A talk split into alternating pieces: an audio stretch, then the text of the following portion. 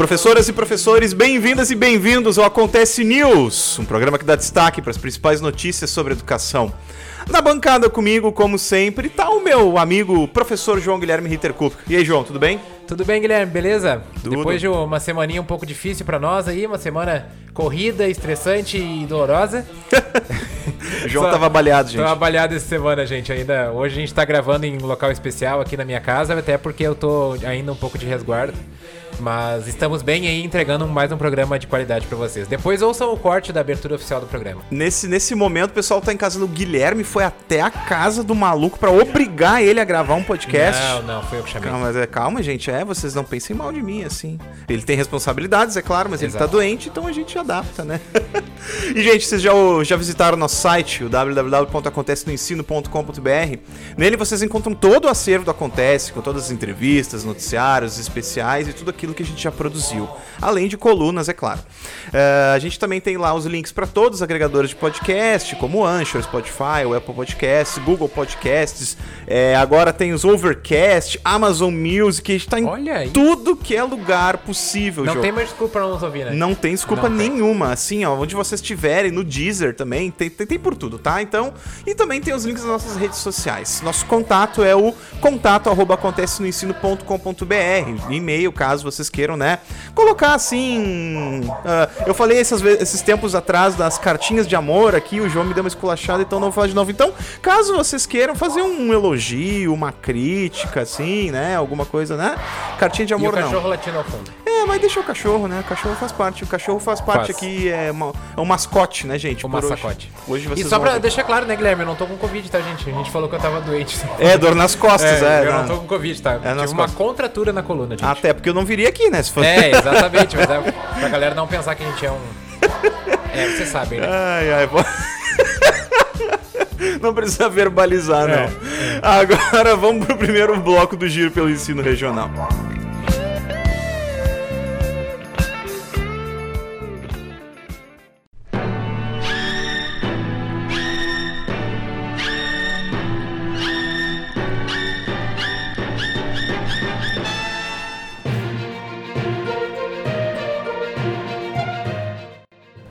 Guilherme, para começar nosso giro pelo ensino regional, tem uma notícia aí do dia 6 do 5. Secretaria de Educação de Eldorado do Sul inaugura o Lar Luz da Criança, uma notícia da Prefeitura de Eldorado. Isso, isso ainda também resultado dos nossos esforços, né, de aumentar um pouco o nosso escopo de fontes e locais, né, que a gente está visitando e conhecendo, também as iniciativas de educação nesses vários municípios, né. E esse lar Luz da Criança é uma parceria entre a prefeitura do, de Eldorado do Sul Pão dos Pobres e a Fundação Iberê Camargo. Nessa fase inicial, João, eles estão buscando atender cerca de 40 jovens em vulnerabilidade social. Os atendimentos estão, estão né, previstos para serem realizados pela equipe do anexo da Escola Municipal Octávio Gomes Duarte, que, salvo engano, é uma escola bastante tradicional lá do município, de Eldorado do Sul. Não conheço Eldorado do Sul, um dia gostaria de conhecer, mas não conheço. Uma cidade bem aprazível. É? De verdade, eu conheço. Que conheci legal. de passagem, fui lá uma vez e tal, uma cidade bem aprazível. Olha aí, ó, que legal, também quero conhecer. E a ideia, então, João, que nesse anexo tenham também as oficinas de música, dança, artes plásticas, né? E que esse atendimento seja em turno turno integral. Esse convênio foi assinado em agosto do ano passado, tentando revitalizar o espaço que estava fechado há quase 10 anos, tá? E esse contrato prevê, então, o uso por 5 anos e prorrogáveis por mais 5, né? E tu, tu sabe, Guilherme, que essa galera de Eldorado é uma galera muito, muito legal, assim. Eu, eu já tive a oportunidade de conversar com o secretário de Educação de Eldorado, hum. o seu Gelson, né? Uh, um cara, um, um cara uh, uh, ele mesmo diz, né? Eu não sou da educação, mas eu estou na educação e, e ele faz o melhor mesmo. Tanto que Eldorado é uma cidade que tem muitas especificidades na educação, tem área rural e tal. Uhum. E, é, e, a gente tem visto resultados bem legais de lá. Conheço, tenho um contato, tive um contato mais próximo com a Marta, que é a assessora do gabinete dele. E é uma galera que está sempre pensando melhor mesmo para a cidade. E, e um projeto desse só mostra o quanto eles estão preocupados mesmo com a, com a educação do município. Tive a oportunidade, a gente teve a oportunidade de receber eles em esteio né? Eu- outra vez, não, não pra visitar a educação, mas eu, eu fui até Eldorado, é uma cidade muito legal e que tem muito a crescer na área da educação. Eu acho legal que o João, além de conhecer um monte de gente, ele lembra do nome de todo mundo. Acho isso. O cara Eu lembra. sou bom com nomes, Ele lembra o nome da assessora, com todo respeito, legal. acho- claro, evidente, mas acho legal o cara lembrou o nome da assessora do secretário. Não, e é uma pessoa muito legal mesmo, assim. é Não, sim, muito, isso é muito, o tipo de coisa que bacana. marca também, É, né? Claro, né? Com certeza. Uma galera legal. Isso aí. Parabéns à Secretaria de Educação de Eldorado. É, e uma notícia ainda do dia 6 de maio é que os Jogos Escolares Municipais de São Leopoldo vão começar, ou já começaram, na verdade, no dia 9 de maio. Uma notícia direta do veículo da Prefeitura de São Leopoldo. Isso aí, então as escolas das rede, da, da rede municipal e estadual de São Leopoldo, elas participam do GEM, né, os Jogos Escolares ah, Municipais, a partir do dia 9 de maio. A abertura contou com um desfile de 25 escolas no Complexo Desportivo da Unicinos. No mesmo dia da abertura foram disputadas modalidades individuais de atletismo e xadrez. Entre as modalidades, já conhecidas, os GEM contam com tênis de mesa, corrida de orientação, punhobol, rugby e canoagem de velocidade. De canoagem de velocidade. Legal, eu fiquei, né? Ah, eu fiquei, nossa. As atividades coletivas estão previstas para o segundo semestre. Neste ano, ah, ainda serão excluídos, incluídos, não excluídos, incluídos os Paragens, né? Que é- são os Jogos Escolares ah, Municipais Paralímpicos, ah, que são esportes inclusivos, né? Então, bem legal, uma competição bem tradicional lá, né? Um evento bem tradicional que está sendo retomado, né? Eu acho que as- os estudantes só têm a ganhar aí com, com esses eventos sendo, sendo retomados e Fiquei bem surpreso com a coisa da canoagem de velocidade. Pra ser sincero, eu não sei nem exatamente que tipo de modalidade é essa. Eu tenho uma vaga noção, assim, mas eu achei interessante, né? Porque não é algo comum nas escolas, ser os né? carinha pegando um- uma canoa e remando rápido, né? Não- será que não é no ombro? Bota uma canoa no ombro, três pessoas, sai é, correndo. eu, eu, eu penso que é a galera do Rio dos Sinos ali. Ah, bom, coisa boa. Né? Ah, que bom, gente, porque podia ser outra coisa também, né? Se vocês, se a prefeitura de São Leopoldo quiser nos chamar pra ver a canoa de velocidade pra gente chama, aprender, gente chama ir lá. acontece no ensino que a gente vai. A gente vai. A gente vai. Ah, então bora. Notícia do dia 6 do 5. Aluno do IF Sul participa de Olimpíadas Internacionais para Surdos. Uma notícia do veículo do IF. Isso, é, na- no programa passado a gente não tinha falado muito de FSU e FRS, não tinham muitas novidades, mas dessa semana veio bastante, João. Por exemplo, o aluno do curso técnico integrado agropecuri, ah, agropecuria, Agropecuria. agropecuária do campus Pelotas Visconde da Graça, o Arthur de Castro e Caster, foi convocado para a seleção brasileira de tênis de mesa. A delegação brasileira conta com aproximadamente 237 componentes, né, entre atletas e comissão técnica. Para quem não conhece, as Surdo Olimpíadas ocorrem nesse ano em Caxias do Sul. É a primeira vez que o evento acontece na América Latina, Massa, né? né? Muito massa. E elas ocorrem também do dia 1 ao dia 15 de maio. Nesse domingo próximo, então tem o encerramento, né? E reúnem 77 países participantes. Aí vocês podem acompanhar os jogos, né? Inclusive com tradução em Libras e tradução é, é, simultânea, narração simultânea, pelo canal do YouTube Deaf Olympics, tá? Eu vou soletrar para quem não conhece. É D-E-A-F L-Y-M-P-I-C-S, Deaf Olympics, tá? De Surdo-Olimpíadas, a gente faz a tradução no português, né? E aí no dia 10 de maio, João, também tem uma outra notícia do IFSU, que a estudante Isadora Martins, do campus Venâncio Aires, foi selecionada para o programa Jovens Embaixadores e vai viajar para os Estados Unidos para um intercâmbio de um mês, aproximadamente um mês, um pouco mais, na verdade. É... Ela foi selecionada né, a partir de aproximadamente 6 mil inscritos no Brasil e 50 finalistas foram contemplados e ela entre eles, 50 do país inteiro, tá? Então, tá aí o IFSU, né, mandando gente pra fora também, né, um, um intercâmbio e tal, uma coisa bacana de se ver, né? Elogiar o IF é chover na molhada. É, a gente sempre faz isso aqui. a gente é beat diff. É isso aí. E a notícia do dia 8 de maio diz que a comissão de credores vai acompanhar a recuperação judicial da Aelbra, uma notícia do Extra Classe.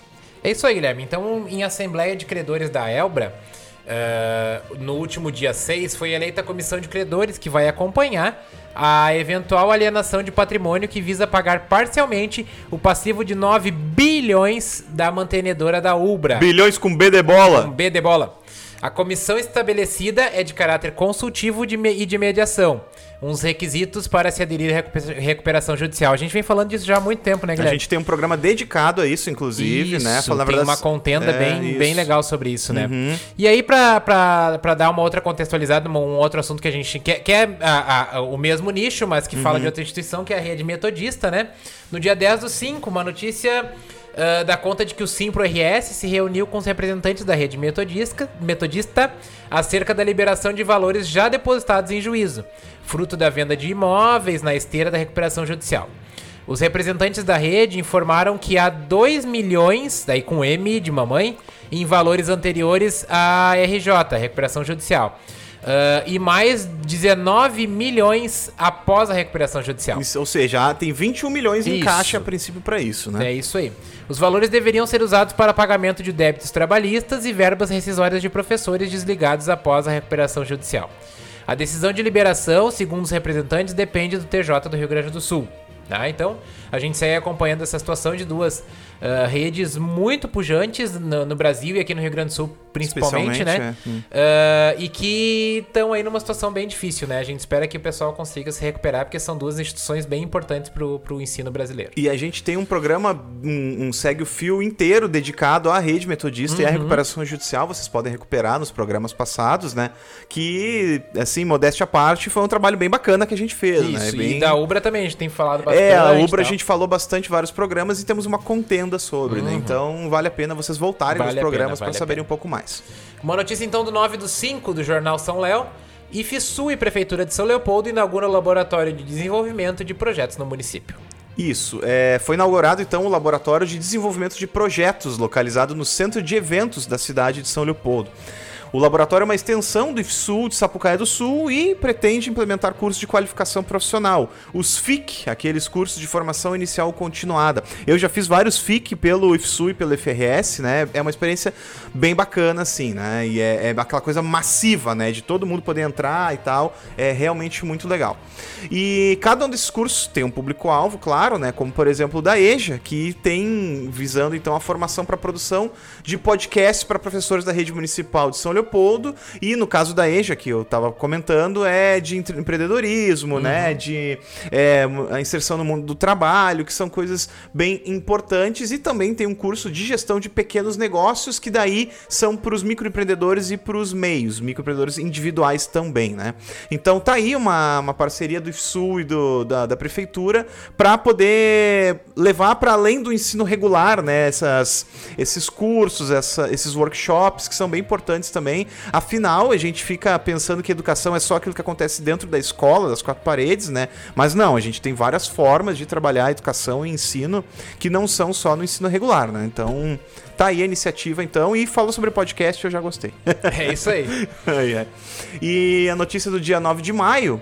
ah, Prefeitura Nova pintando aí, João, que é Sapiranga inaugura trilha de acessibilidade em meio à natureza. É isso aí, Guilherme. O Centro Municipal de Estudos Ambientais, o CMEAM, os siglas são horríveis pra mim, tá? Construiu uma trilha de acessibilidade em meio à natureza para facilitar a visitação. A empreitada visa facilitar o acesso à natureza e as questões de educação ambiental. A trilha tem 135 metros e passa por um arroio, né?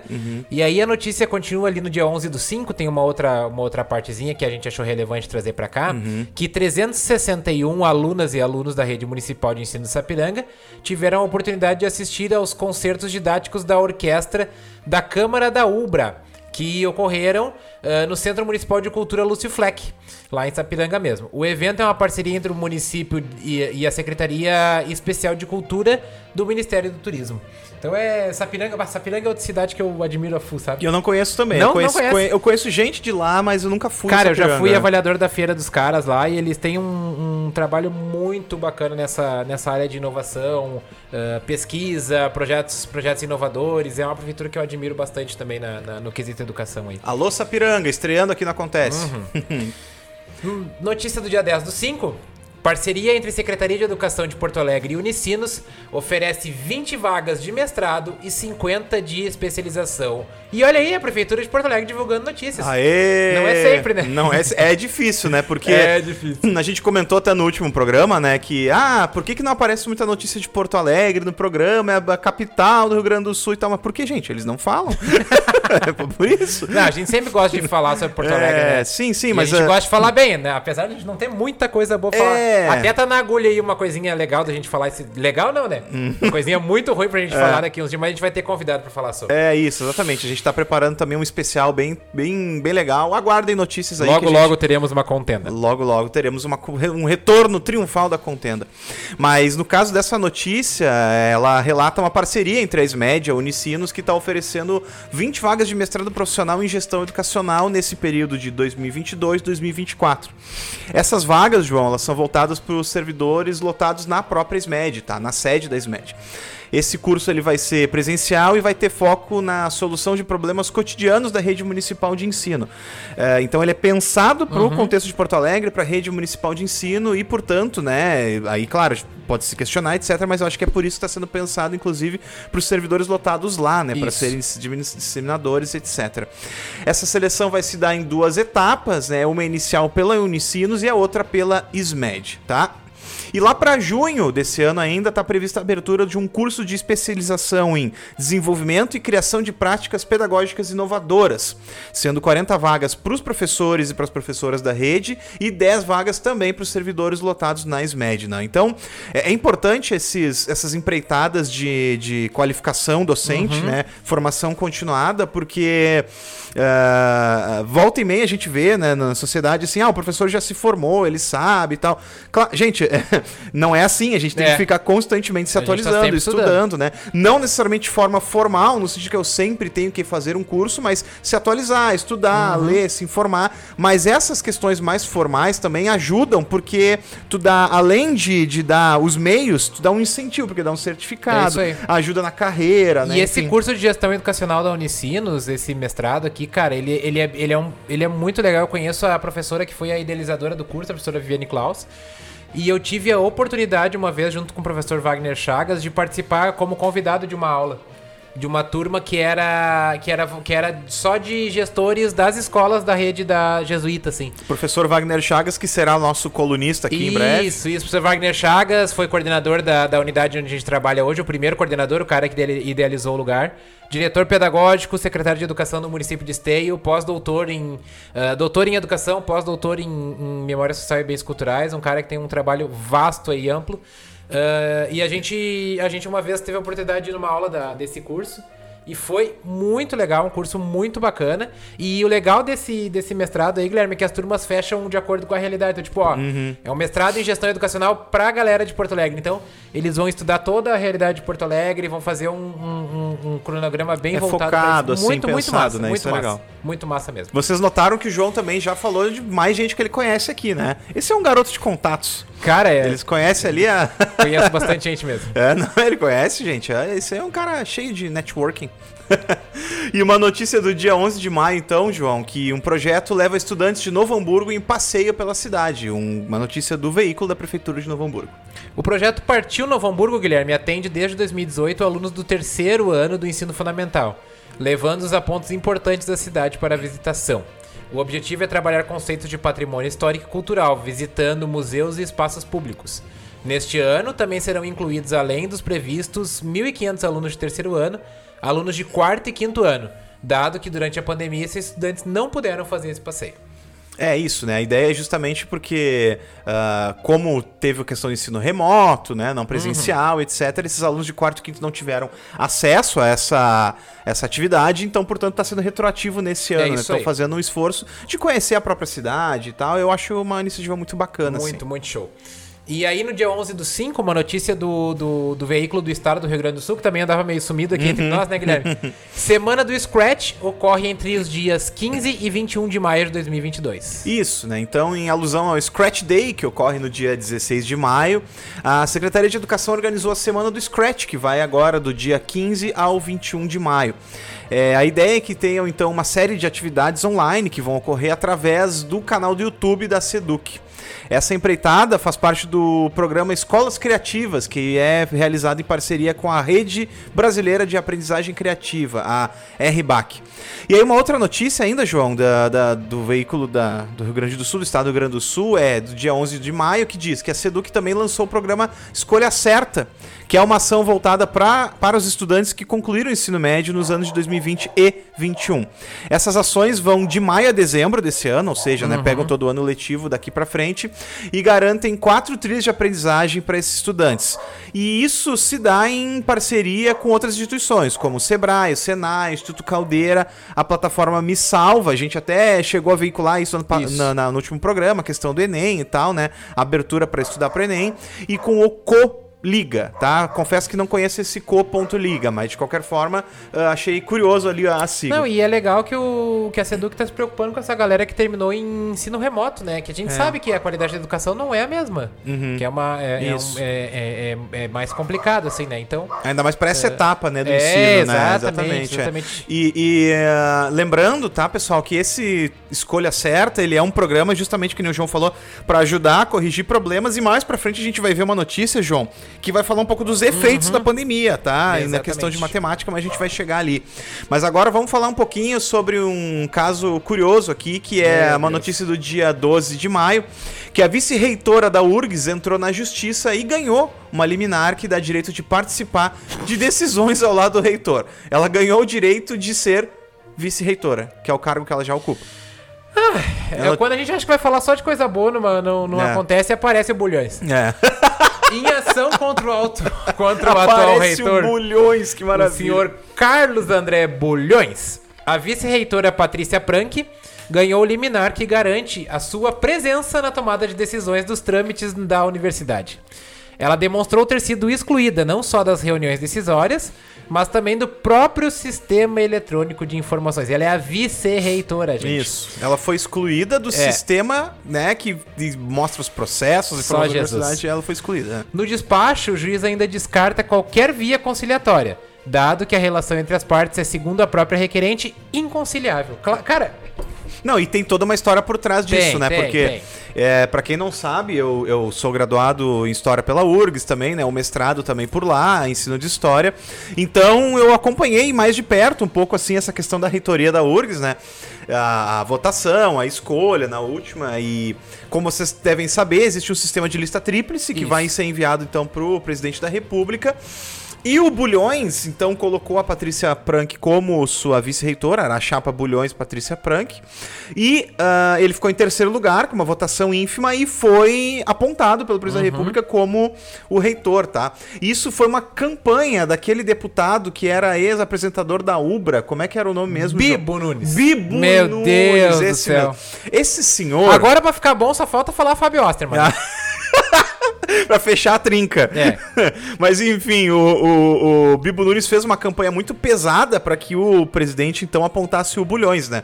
E, claro, a gente já falou em outros programas passados aqui a questão de como tá sendo a administração Bulhões da URGS, né? Então, é, o conselho universitário já tentou derrubar o cara, porque o cara não entrega, não entrega, não tem transparência nenhuma.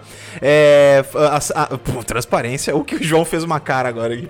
Transparência. Gente, se vocês querem transparência, vão no portal da transparência do governo federal. É, só pra dar uma Ele olhadinha. só não existe. É, daí vai 100 anos, 100 anos, 100 anos. Mas de qualquer forma, o ponto aqui é que. E, e- e a Patrícia, é a- a- ao que tudo indica, é uma pessoa mais sensível, assim, no sentido Ah, de é que... tão sensível que ela entrou na chapa com bulhões, né? Não, mas aí que tá. Essa, essa é a parada. Ela diz, ela se fala muito assim nos bastidores, tá mais arrependida e. É, é, acontece. o João fez outra cara aqui. Não, não, peraí, peraí, Acontece, gente, peraí, peraí, só um pouquinho. Que ela não conhecia Tá. direito o bulhões. Tá certo, tá. V- vamos combinar algumas coisas aqui, tá? Hum. O Bulhões é um. é um- é- Eu tenho liberdade de expressão. Ele é um idiota, né? Ah, beleza e tal. Mas peraí, né, gente? Tá Hum. na chuva pra se molhar. Quer dizer, tu, tu vai meter a mão num fio desencapado, o que, que tu vai tomar? Hum, Pois é. É choque, meu velho. Quando tu entra numa eleição como vice do Bulhões, o que, que tu espera? Pois é, não, e essa, e essa aqui é a questão, né? E aí o que acontece? Como ela aparentemente foi mais assim, aberta aos processos de conselho, receber alunos, sabe assim? Não necessariamente pra concordar, entendeu? Mas pra receber e abrir um diálogo e tal, o Bulhões não gostou e começou a excluir ela mesmo também. Então ele começou a tirar a própria vice-reitora. E aí ela meio que que rompeu, meio não, né? Rompeu com ele e agora tá um, um jogo de É. gato e rato dentro da, dentro da reitoria, né? E Isso já isso aconteceu no Brasil uma vez, né? já, já aconteceu. pastilha, pastilha, pastilha. Mas enfim, né?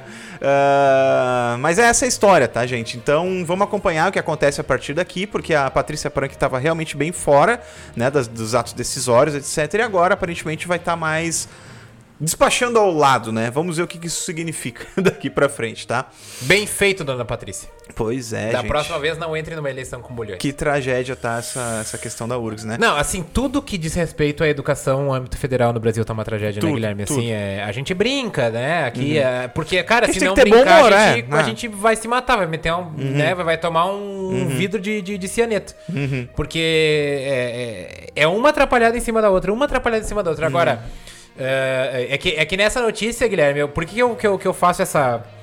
Esse recorte, porque nessa notícia é muito fácil a gente também dizer, ah, coitada da Patrícia, mas ela sabia com que ela tava se metendo, cara. É, pois é, Entendeu? é difícil a pessoa estar tá desculpa, ingênua assim, ser, né? pra tu ser vice do Bulhões Santo, não é, cara. Entendeu? É, ninguém. Pegaram como se fosse sim, né? Um, É. uma coisa trivial, né? Mas não é, né? Então, É. vamos seguir também aqui, porque tem mais notícia constrangedora, que é do dia 13, né? Do dia da sexta-feira, que diz que apenas 1% dos alunos do último ano do ensino médio tem desempenho adequado em matemática, aponta a avaliação da SEDUC, a notícia da GZH. É isso aí, Guilherme. Então, de acordo com os dados divulgados pela Seduc, 92% dos estudantes tiveram atuação abaixo do básico. 4% atingiram o nível básico e 2% o avançado. Os dados são da, da- do Avaliar ETRI. O volume é de 624 mil alunos, de du- 2.147 escolas, sendo estudantes do segundo ao nono ano do fundamental e do ensino médio. No caso do ensino médio, Guilherme, tem a, ah, 85% dos estudantes têm atuação abaixo do básico. 10% estão no básico, 2% no, no adequado e 2% no avançado. No segundo e terceiro ano, apenas 1% estão no adequado e no avançado. Em entrevista ao Gaúcho Atualidade, então, a secretária de Educação, Raquel Teixeira, disse que a melhora no desempenho em matemática deve levar até 3 anos. Isso, é. Então, assim, ó, o número é, é realmente aterrador, né? A gente até pode discutir o que, que o, o- o- a prova quer dizer com adequado, Isso, avançado e coisa isso. e tal. Mas, de qualquer forma, né, a- o número impacta, né, choca, né? É, E- são duas coisas a se considerar. Primeiro, que eles estão. Os alunos sim têm uma defasagem grande, né? Uhum. E segundo, mas também tem que se pensar que prova foi essa, né? Uhum. O que ela avaliou de verdade e o que, que ela considera como adequado, o que considera como avançado, básico, enfim, né? Essas É, coisas isso é o todas. tipo de coisa. É, a, a gente já falou aqui, né, que teve bastante crítica, né, acerca dessa prova, avaliar Uhum. é tri, né? Ah, a gente tem uma opinião aqui na casa, não acontece, a gente sabe que, né, por exemplo, é, números de IDEB, esse tipo de coisa, eles ah, são sintomáticos, eles não revelam Isso. tudo, eles não falam tudo sobre a realidade, eles podem, inclusive, às vezes, traduzir de uma forma equivocada. Só que as estatísticas, esses dados mais concretos, eles servem pra gente pensar as coisas, tá, gente? Eu sei que tem muito educador que não gosta de prova, desse tipo de coisa. Ah, porque não revela, porque não fala do verdadeiro conhecimento. Tá tudo certo, a gente pode entrar nesse mérito. Mas agora, essas provas também ajudam a gente ter uma- um panorama, uma ideia geral acerca do que tá acontecendo, É, né? A gente poder ver um todo, né? Isso. É, é bem isso, não é definitivo, mas é sintomático do que tá acontecendo. Isso, então a gente sempre tem que levar em consideração esse tipo de coisa, né? Isso. Notícias do dia 13 do 5, Guilherme. Muda Mundo leva teatro a alunos de escolas de esteio. Uma notícia do veículo da Prefeitura de Esteio. Isso, eu não, não queria deixar de fora de jeito nenhum, né? A prefeitura de Esteio, às vezes tem mais notícias, às vezes tem menos, né? Lembrando que a gente tá falando de Esteio, né? Então, ah, para nós também é importante mostrar, né, o que acontece aqui. Mas o projeto Muda Mundo veio a Esteio então para realizar sessões de teatro, João, com o grupo mineiro Real Fantasia. Essas apresentações vão ser na Casa de Cultura de Esteio e vão atender 15 escolas da cidade. É. Tu sabe explicar o que é o Muda sei, Mundo? sei, sim. Trabalho com o Muda Mundo já faz uns anos, cara, Aham. assim. É, o Muda Mundo é um projeto que é encabeçado pela Cristiane Osterman, né? Uma, uma educadora aí de Porto Alegre. É, por acaso ela é filha do professor Rui, né? Uhum. É, e eu, eu sempre digo isso porque eu tenho. é, eu, eu digo pra ela que deve ser uma grande honra ser filha do professor Rui, ela disse que é mesmo. O Muda Mundo, então, ele é um projeto que tem anos já de, de, é, é, de execução aí, de, de, de trabalho. Ele está situado em vários municípios do Brasil. E em Esteio a gente tem uma parceria bem, bem longa, assim, né? Uh, ele é um projeto que visa o resgate de valores e de, e de virtudes, enfim, trata de temas bem sensíveis, como meio ambiente, como respeito, como valorização dos profissionais, valorização das crianças, uh, no contexto escolar. Uhum. Né, então, uh, eles acontecem em formato de oficinas dadas aos professores, então os professores recebem as oficinas do pessoal do Muda Mundo, recebem o material para trabalhar na, na, na, sala de aula, um material bem legal, uma série de livros, enfim, materiais que tem como personagem em pano de fundo um, um, João, né? O João, uhum. que é o personagem principal. Uh, várias historinhas bacanas. E aí, depois uh, de finalizado o projeto, ainda tem o Teatro Muda Mundo, com esse grupo que é o Real Fantasia, que é um grupo, um dos melhores grupos de teatro infantil do Brasil. Um, um, grupo muito legal, muito reconhecido, assim, e o teatro ele é muito, muito, muito bom. Ele vai, vem fazer algumas esquetes, assim, que estão presentes no livro, né? e faz um fechamento bem bacana do, do projeto. E aí todo ano ele vai acontecendo, assim. Esse ano ele, ele, ele, ele, o teatro ele é relativo às turmas que participaram no ano passado por todo o contexto de pandemia e tal. Sim. Mas geralmente ele tem a duração de um ano. As oficinas acontecem, os professores trabalham e depois tem o teatro. É bem, bem legal o, o e, o, muda muito. E lembrando que essa questão que o João falou de, de retomada de valores não é no sentido de costumes, tá? É no sentido, assim, de ética, isso, mora isso. moral, assim, no sentido, né, de, de convivência em sociedade. Não é no sentido, né, de, de que a gente costuma falar por ah, costumes, não, não, é, não é, é, é, é, a questão de valores mesmo, de resgate dessa questão do respeito, da ética, da, da Isso, esse tipo de coisa, né? tá, gente? Esse é mais Nada da moral e dos bons costumes. É, não, não, não, é dos bons legumes, né? Isso. nem diria. Uh, não que essas coisas não possam eventualmente aparecer, mas isso, não é isso, isso tá? Não não é esse o objetivo, tá? Bom, então depois desse bloco sobre o ensino regional, vamos falar agora sobre um tweet, João. E a Semana da Educação na Esfera Federal. É isso aí que eu falei mesmo, isso aí. Quer saber mais? Então segue o fio. Segue o fio.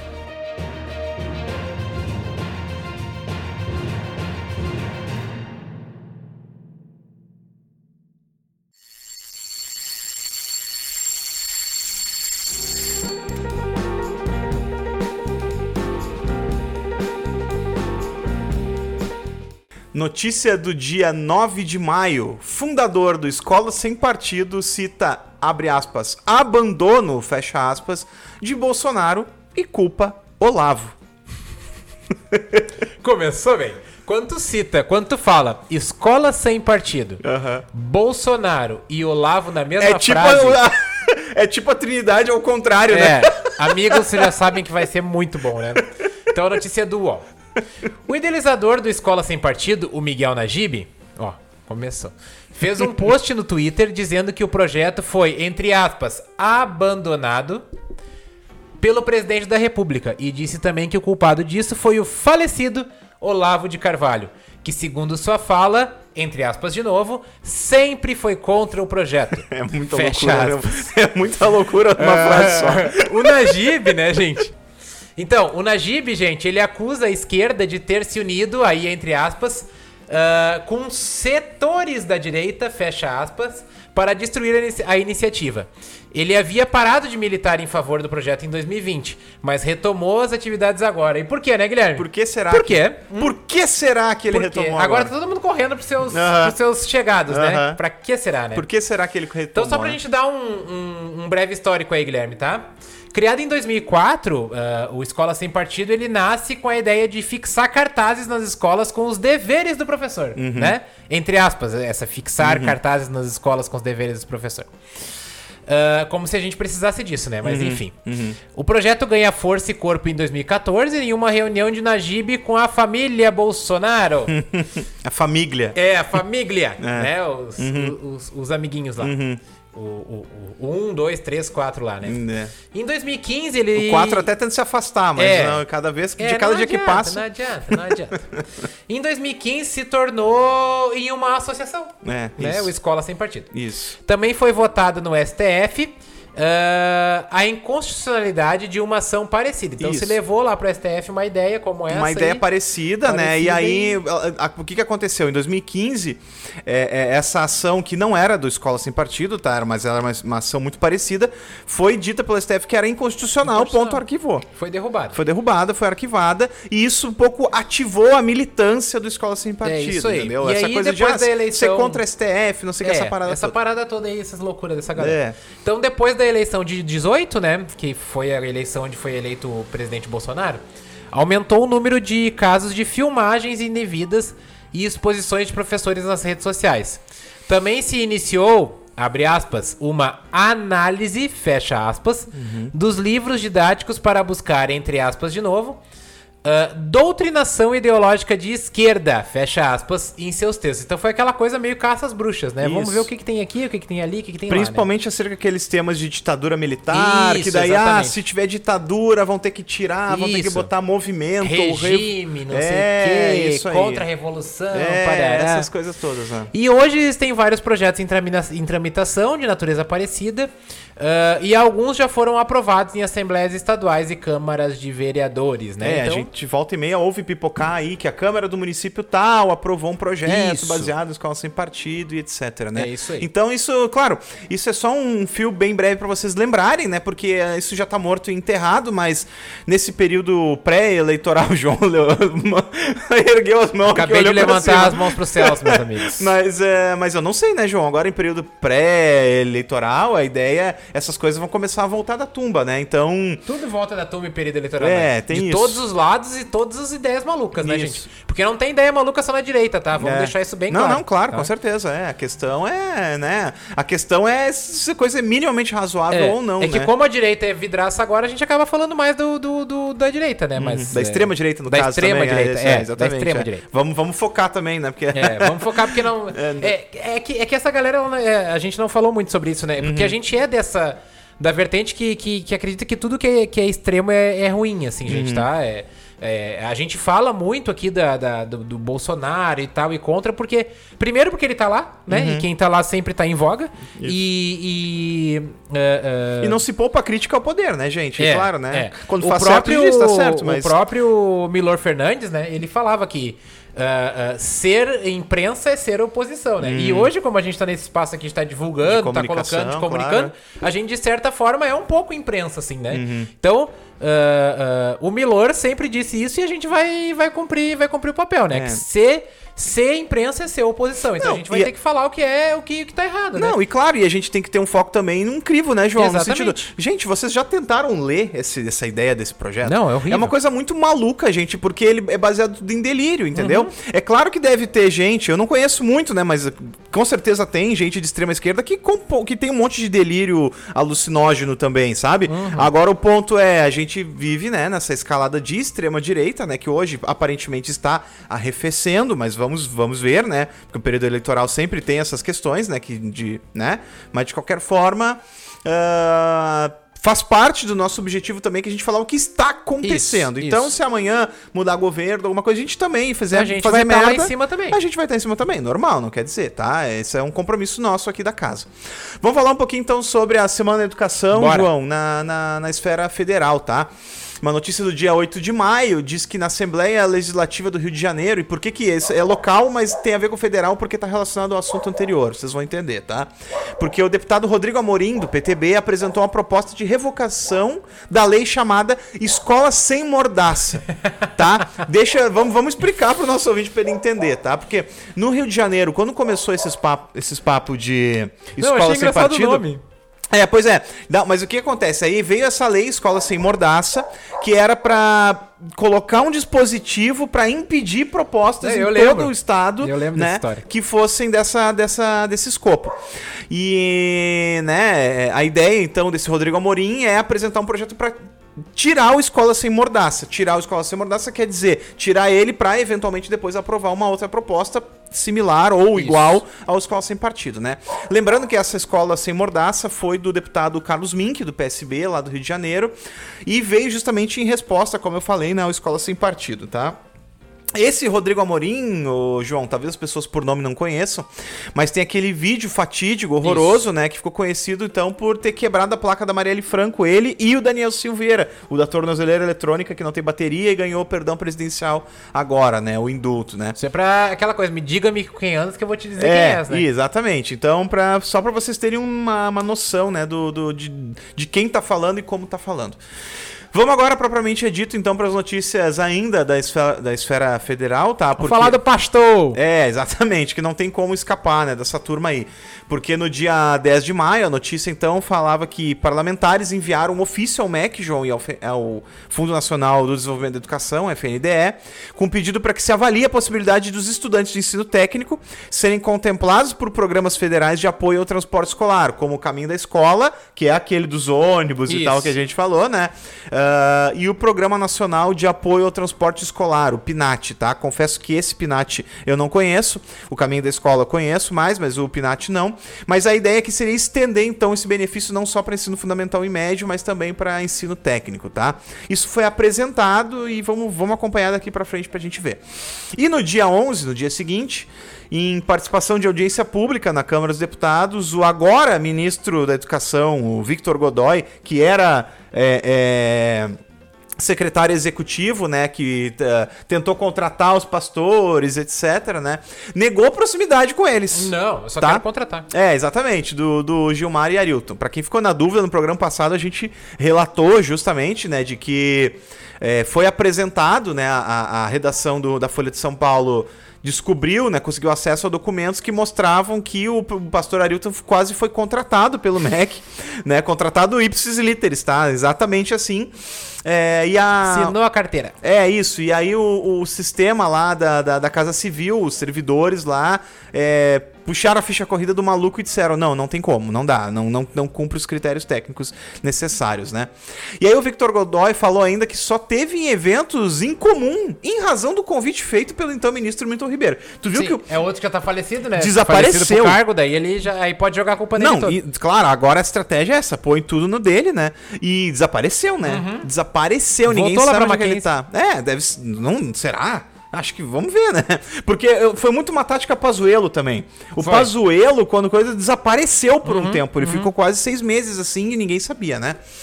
O Victor Godoy, na mesma audiência, disse ainda que nunca esteve com, em alguma situação que estivesse, abre aspas, em desacordo com a pátria, fecha aspas, né? Gostei aqui. Olha que curiosa essa frase, né?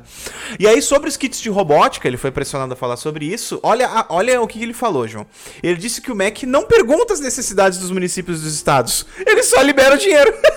Mas eu vou lá pedir um empréstimo pro Mac então, cara. Você não pergunta? Tu já viu isso? O cara, o Mac não pergunta. Não, o Mac não fica perguntando se, ah, vocês precisam de kits de robótica? É, o valor é esse. Não, isso não é nossa responsabilidade. O cara diz, ah, eu queria um kit de robótica. É. Sim. Sabe o Chaves vendendo churros pra ele mesmo? É. Mais ou menos isso. Eu queria um kit de robótica. Sim, é. como não, como não. Pega não, esses 14 mil por é kit É a pior forma possível de tirar o corpo cara, de uma pelo coisa. pelo amor de Deus, é cara. É uma... A gente tá... A gente tá... É. Eu, eu, não quero ficar full pistola hoje. Não fica, não, não quero, não quero, não quero. Mas, não, esse cara é um imbecil, né, meu? Não, total, total. Não, e assim, tá tentando de tudo quanto é gente se desvencilhar, né? Então, a gente vai continuar acompanhando enquanto tiver, assim, mais foco nisso, né? Claro, nesse período pré-campanha, né, João? Muita coisa, talvez até sendo guardada na gaveta. Cara, eu vou por, dizer... Pra sair assim, na ó, campanha, principalmente essas coisas é, mais de é, bastidor exatamente. e coisa, e, né? E eu vou, eu vou dizer uma coisa aqui que, que eu já falava do governo Dilma aí. O que que é o grande... Uh, uh, o grande motivo do fracasso. Um dos grandes motivos do, do, do, grande fracasso do governo Bolsonaro, tá? E, e, isso eu falava, quem me conhece sabe que eu falava do governo Dilma também. É essa escolha horrenda de ministros que se faz. Uhum, isso. Cara, eles não sabem escolher um ministro. É. E isso, cara, eu vou dizer. E faz diferença, né? Não, cara? tu tem que ter tipo, uma equipe, cara, que né? tu confie. Assim, ó, eu não tô dizendo assim, foi bom ou foi ruim, tá? Uhum. Mas dois governos, assim, ó. O governo Lula e o governo Temer escolheram pessoas que, que, que, estavam ali que eram de confiança. Ah, eles eram bons, eles eram ruins. Bom, mas o, o presidente tinha confiança nos caras, entende? Não, e assim, tinha uma equipe que vem uma com eles, né? Essa que, que é a questão, né? junto, né? Uma galera que sabe preparar a equipe. Diga-se o que, que disser, mas o, o Mac do Haddad funcionava, né? Porra! Funcionava bem, essa muito, é a questão, cara, né? Então, ah, eu não gosto do Haddad. Tá bom, não tem problema, mas funcionava. Sabe? Eu não tô entrando aqui no juízo de valor se é, é bom por ser é. esquerda, por ser direita, por é. ser.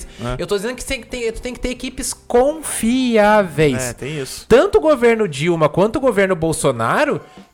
Cara, olha o tanto de ministro que se trocou nesses dois governos. Sim, não. Toda hora trocava o cadeiras, ministro, né? toda hora, toda hora, toda hora. Cara, não, tu não consegue fixar o nome de um ministro da educação, cara. E ele já tá ativando o modo full pistola, tá batendo Não, na mesa vamos aqui. parar, vamos, vamos- vamos interromper esse fio aí. Ai, meu Deus, mas a gente segue sempre, né, acompanhando então. Então vamos pro último, terceiro bloco, João, que é o giro pelo ensino nacional.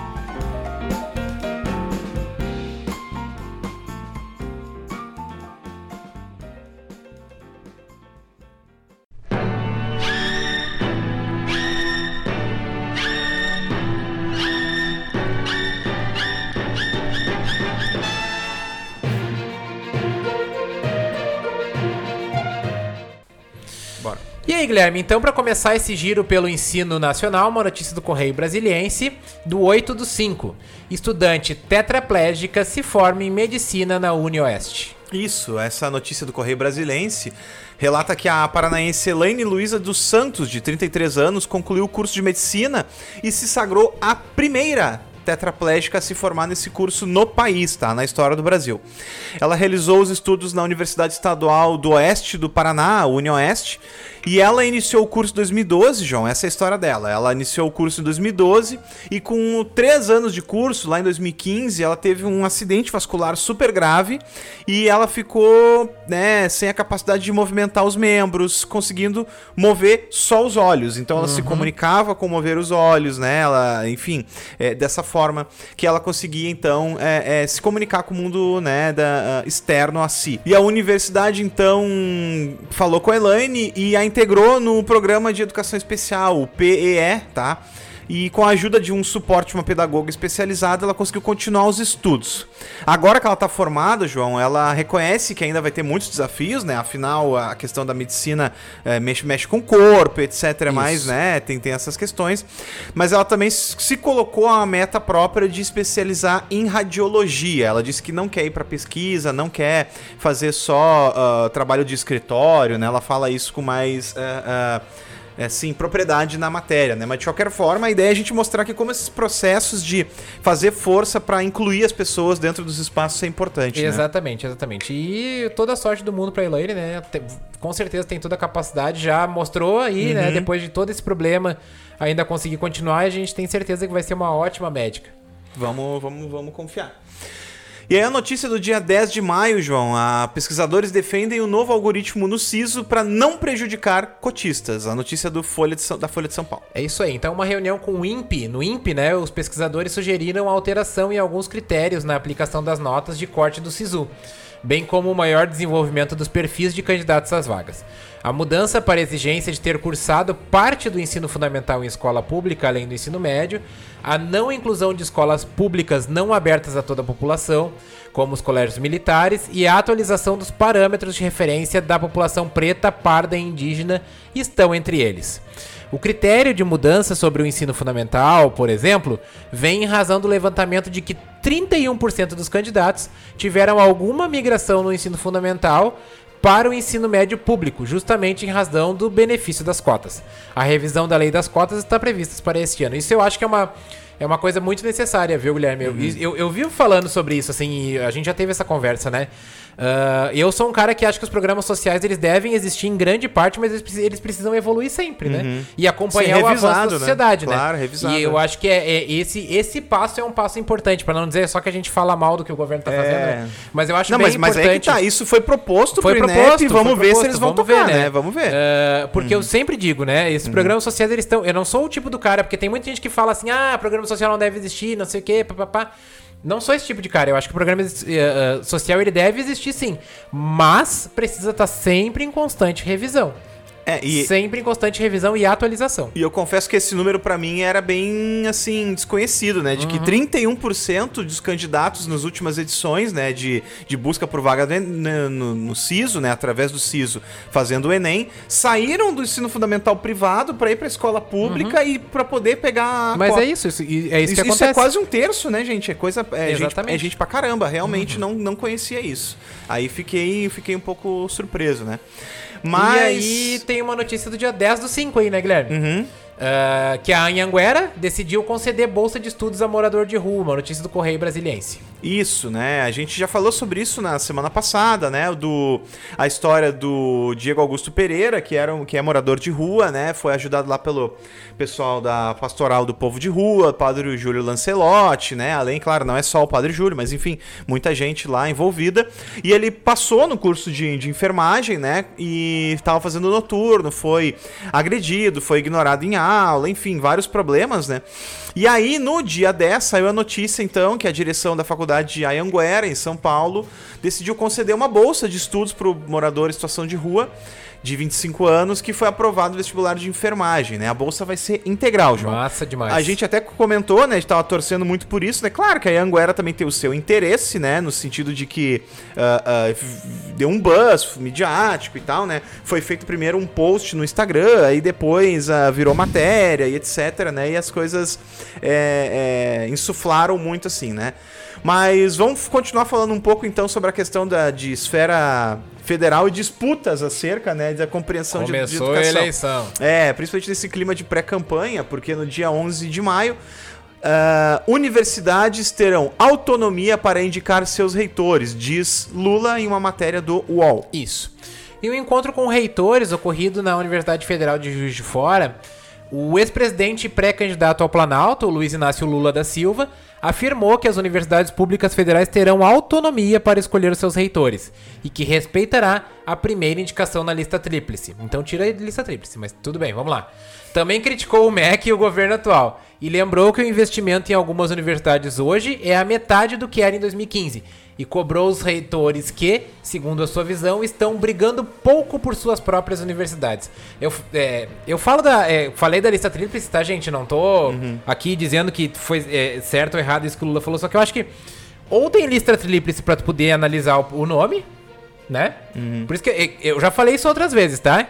Uhum. Não tá errado, por exemplo, o Bolsonaro indicar o Bulhões, que foi o terceiro da lista tríplice. Legalmente não. É. Legalmente é. não. Uhum. Tá errado ele indicar o Bulhões porque é o Bulhões. É, isso é que é Entendeu? Questão, é. Se o. Se o. Se o terceiro colocado da URGS fosse, sei lá, o ah, fazer uma coisa bem suja. Se fosse o Paulo Freire, por exemplo, né? Uhum. Fosse um cara que a gente respeita enquanto educador, uhum. beleza ele indicar o cara, entende? Uhum. O problema é ele. Porque se o sistema é uma lista tríplice, então tá tudo certo, entendeu? Não é, tem nenhum problema. Eu, eu, claro, como a gente tá nesse clima de pré-campanha e ele tava falando pros reitores, né? É. Eu acho que. Claro, tá tudo dentro dessa esfera também, né? Porque dentro das universidades públicas, principalmente, isso é uma coisa muito forte, de que isso. tem que indicar o primeiro. Isso. E também porque é uma tradição, né? Desde então tira a lista tríplice, né? É, não, eu entendi, eu entendi o teu ponto, assim, mas eu, eu quis dizer só que ele, na verdade, tá trabalhando muito essa coisa da nostalgia. Isso, coisa... isso. É o clima da pré-campanha, é entendeu, da gente? É, pode concordar, discordar, enfim, mas é esse clima da pré-campanha. E no governo Lula sempre foi o primeiro. Isso. Sempre foi o primeiro indicado, o primeiro indicado Até e tal. que, né? É. É por isso que eu digo, entendeu, gente? Uhum. É por isso que eu digo que é, é, é, é político comigo eu tenho um pé atrás, assim. Porque, Não, sempre tem que ter, é, Por quê? Por, se, se, ele foi lá e prometeu que ia, da, que ia deixar sempre o primeiro, por que, que então ele mantém a lista tríplice? É, que aí é questão da Constituição e tal, né? Outra parada, não, né? Não, muda mas, então. Não, tá, ok, mas aí a gente aí teria que ver no legislativo, né? Isso que Seja eu tô querendo dizer, né? verdadeiro consigo mesmo. É só isso que eu tô dizendo. Não, eu entendi, eu entendi. Mas é o Não clima. tô dizendo que eu concordo ou discordo. O clima entendeu? é claro de pré-campanha, né? Também. É, tem, é tem claro. essa questão, né? E aí a gente vai pra outra parada aqui. Vão dizer que a gente tá armando as coisas, o roteiro, pra falar Não. bem de um, bem de outro. Mas não é isso, né? Esse é o ponto aqui. Quem me conhece sabe. É, não, e, não, e, tipo, e a questão é assim: uh, tem coisas pra falar e tem coisas pra dizer. É simples assim, entendeu? Vamos falar a notícia do dia 11 de maio, então, que diz que a gestão Bolsonaro na educação é a pior da história, diz Priscila Cruz, do Todos pela Educação. Pois é. Então a presidente executiva do Todos pela Educação, a Priscila Cruz, disse que a gestão atual é a pior da história, entre aspas, tá? Palavras dela, na educação. Ela lembra que a pasta ficou dominada por discussões vãs de guerra cultural e não elaborou políticas públicas de qualidade, além dos grandes escândalos e amadorismo dos próprios ministros. Ela chamou o ministério de Ministério da Reeleição, que é, entre aspas também, tá? Uhum. Palavra dela. Uh, principalmente em razão dos escândalos de corrupção apurados recentemente. Uh, reconhecendo as dificuldades da pandemia, também cita que nenhuma análise qualificada do impacto é possível de ser feita, dado que o MEC não coleta ou não divulga os dados necessários. Aquilo que a gente falou da transparência e Isso, tal, né? Exatamente, E falta a transparência e tudo. Só que é, é aquela coisa também, Guilherme, eu não. João, tá? Eu não consigo dizer se é o pior ou não, porque eu não fiz uma análise profunda do, de outros, né? Mais, principalmente mais antigos. É, não, Mas que claro. é uma gestão desastrosíssima, é. Não, sim, tem isso, né? É, é, só essa notícia também tá naquele escopo de a gente mostrar, né, de como, inclusive, iniciativa privada, instituições também criticam, né? Não é só quem tá no serviço público ou uma coisa assim, né? É, o Então, Ministério é desastroso. né? é, no- como um todo, né? Notícia do dia 12 do 5, Guilherme, do Correio Brasiliense. Protesto da educação reúne 5 mil profissionais de assembleia. Isso, a notícia do Correio Brasilense, né, que relata que em assembleia movimentada, com mais de 5 mil professoras e professores, ocorreu uma paralisação das escolas públicas do Distrito Federal, suspendendo a aula para aproximadamente 6 mil estu 600 600 mil, mil. 600 mil estudantes, João. A motivação é o congelamento dos salários há 7 anos, desde a realização do último concurso público. Então, teve o concurso e nunca mais se, é, é, se retomou, então, o aumento salarial, né, ou pelo menos a correção. Entre as reivindicações estão a realização de um novo concurso público, a reabertura de negociações para reajuste e, né, claro, a melhoria das condições de trabalho. Isso é uma pauta recorrente, né? Isso. Então, E, que- e fazia tempo, né, que, que a categoria não conseguia, em algum lugar, movimentar tanto assim, né? Eu acho que É. é bacana nesse sentido. É, tem isso também. Vamos seguir então para a notícia do dia 13 de maio, que às seis meses do Enem, montagem de prova com itens inéditos testados é incerta. Então, né, uma- a gente já tem falado bastante sobre isso aqui no, no programa, né, João? É isso aí. Então, há seis meses do Enem, não há nenhuma confirmação acerca da aplicação do Enem com itens inéditos, conforme já se esperava, né? Uhum. O pior problema de, de ter itens não testados é o desbalanço, né, Guilherme? Uhum. Exemplo, um aluno gabaritar uma prova regular testada ganha 900, tá? Uhum. Um, enquanto o outro com itens repetidos pode ganhar 850. Em razão do valor do item da prova, né? Isso, né? Porque o item perde valor conforme Isso. mais gente acerta, né? Isso, Então, se tu vai repetir o item, vai ter uma distorção, né? Isso, guardem os cadernos do Enem, gente. É sempre bom. os itens deveriam ser testados com pelo menos 88 mil estudantes, mas o INEP fechou com 30 mil. Dá, olha Destes, apenas 8,7 mil se inscreveram e 5 mil apenas realizaram de fato as avaliações. De 88 mil foi para 5 mil. Jesus, desejava-se testar 26 cadernos de testes, mas só foi possível testar 7. 7 é o suficiente. Não é o suficiente? É o suficiente pra Eu continuar acho- fazendo a educação que a gente tá Eu fazendo. acho. Parabéns e é, é, Não sei nem o que falar mais. Daqui pra frente é só pra trás.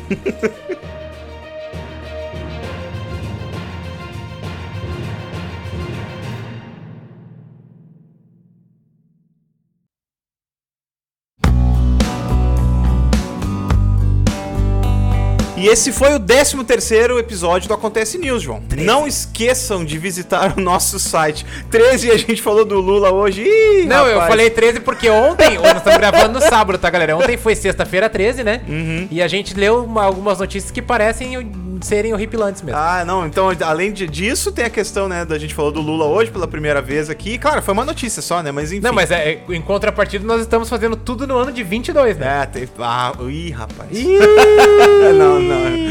Vai de reto. Só, não, é, é só pra, é só pra não dizer que a gente tá favorecendo ninguém, tá, ah, gente? tá bom.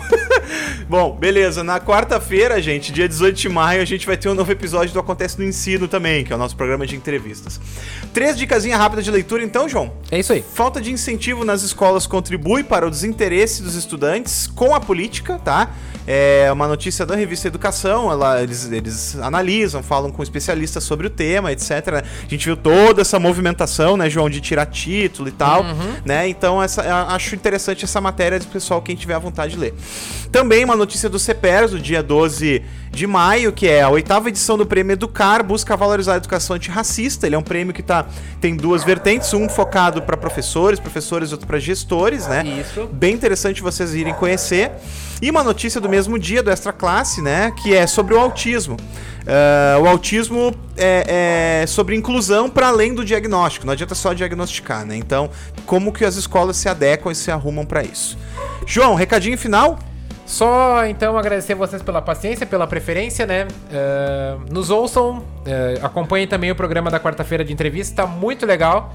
Programa que sai toda quarta-feira com entrevistas muito bacanas, com professores de verdade, né? É professor falando para professor e vocês vão curtir bastante, gente. Então, um- uma boa semana a todos vocês e até o próximo Acontece News. É isso, pessoal. Tchau, tchau. Obrigado que a criançada chegou. Falou! Desculpem os cachorros hoje. Um abraço.